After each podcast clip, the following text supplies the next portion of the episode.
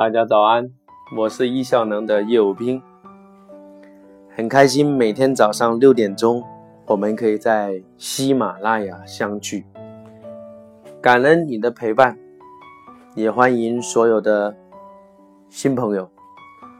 这是我为你讲述的时间管理一百讲，每天早上六点钟发布，每次大概六分钟。最近的。这几期的节目呢，我讲述的是关于人生的高空。在上一讲，我为你讲述了我们需要建立长期的目标，专注在目标里，让我们每天活在目标里。当然，一开始你可能寻找不到，那我建议你去做一个短期的目标，大概是一年。我要教会大家。用梦想版九宫格去建立一个平衡的人生，所以平衡长期是我们的关键词。那今天我们来分享，究竟什么样的目标才是平衡的呢？才是长期对人类、对你有价值的呢？而且会让你更幸福。我一直受益于一个课程。这个课程就叫哈佛大学的幸福公开课。我们今天来分享，究竟应该建立什么样的目标？在这门课已经给出清晰的答案。我将分享出我自己的案例。哈佛大学认为啊，幸福跟成功是两回事，成功不一定幸福，但幸福一定是成功的。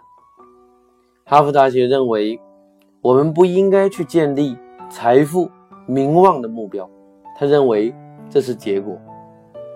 我们更多应该去建立过程性的目标，透过过程性的目标，我们对它持续的努力，我们必然会创造结果性的目标。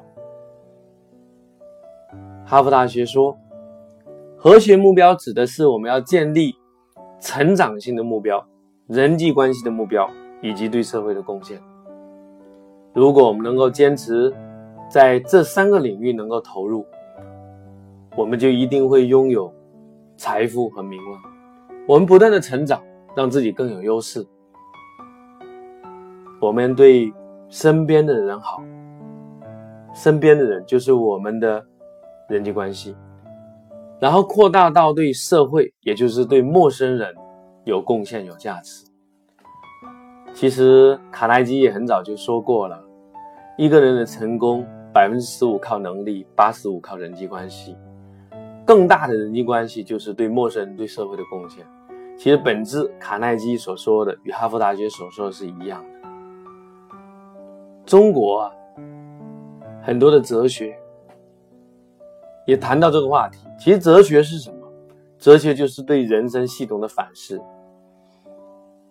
中国的哲学谈到这四个字叫内圣外王。我们谈到很多的圣人，讲的是对内要成为圣人，对外要成为王者，谈的就是大学之道，修身齐家治国平天下。我觉得这是一个非常重要的课题。那如何才能够去成长呢？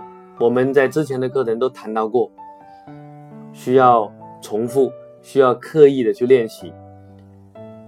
如果我们能够找到自己喜欢的一件事情，我们就更能够持续，更能够成长。人生不在做多少，在于把重要的事做到极致。